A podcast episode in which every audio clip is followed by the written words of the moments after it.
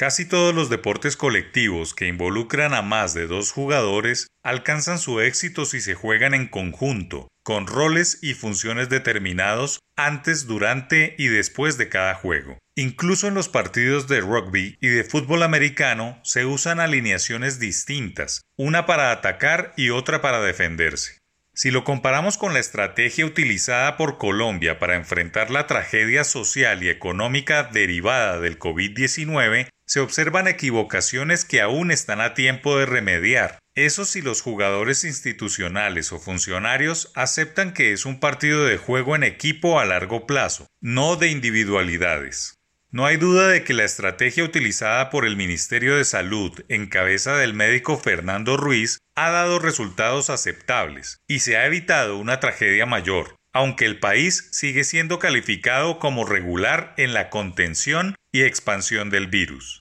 Obviamente la indisciplina social tiene mucho de la culpa, eso dentro de lo malo, pero en el campo de lo bueno hay que destacar la gran estructura del sistema de EPS, clínicas y hospitales, puesta a prueba que hasta ahora no ha colapsado como pronosticaron algunas aves agoreras durante los meses de marzo y abril. Los años de experiencia del ministro como funcionario han servido, pues conocía al detalle las tramoyas de las secretarías de salud y el apetito de contratos de los políticos. Era una de las personas más indicadas para enfrentar la crítica y desconocida situación inédita para el mundo. Muy bueno para proteger y controlar una situación de pandemia. No obstante, Yerra el Ejecutivo cuando al mismo funcionario le cuelgan tareas de atacar la situación para sanearla por completo, entendidas estas acciones como negociar con las multinacionales farmacéuticas y adoptar un ambicioso plan de vacunación sin precedentes. Durante la Segunda Guerra Mundial, una cosa hizo el general Dwight Eisenhower y otra muy distinta George Marshall con su plan de recuperación.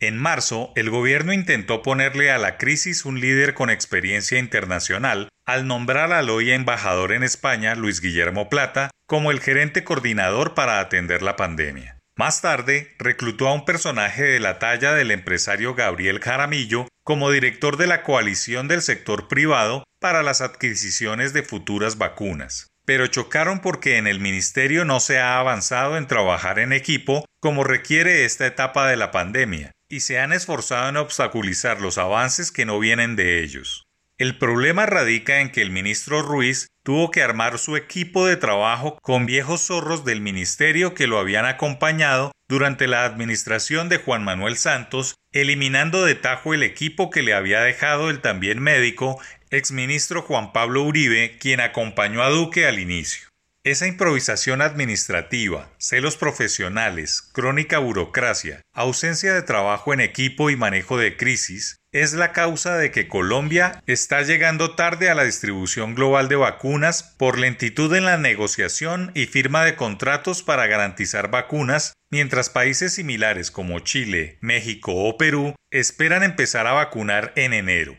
Acá se habla incluso del segundo semestre de 2021 y de mediados de 2022, cuando este gobierno esté llegando a su final y el país esté experimentando la fiebre electoral.